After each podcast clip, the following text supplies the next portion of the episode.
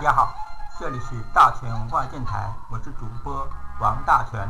大全文化电台用自己的声音说文化。今天与大家分享的是说奇论道。我们看一下一个借款的一个奇门案例。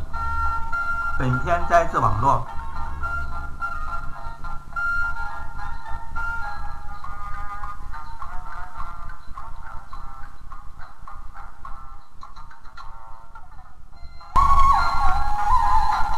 这个奇门案例主要的特点是天瑞宫落三宫，直使四门。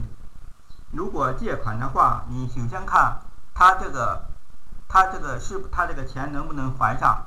首先看这个预测，你看那个预测的借款回收，他一般是以天一为借款人，而现在的天一是落六宫，天六宫上庭玄武。玄武，那个就是带着欺骗。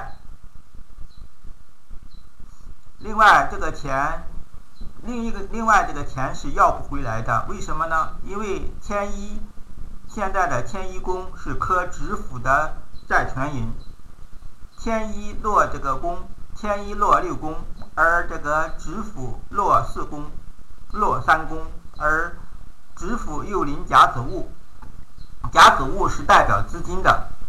而宫上又临着六乙鸡刑，因为临五吗？并且格局又是五家是贵人入狱，所以这个钱他是要不回来的。好了，今天我们就分享到这儿吧。大全文化电台用自己的声音说文化，我们下期见。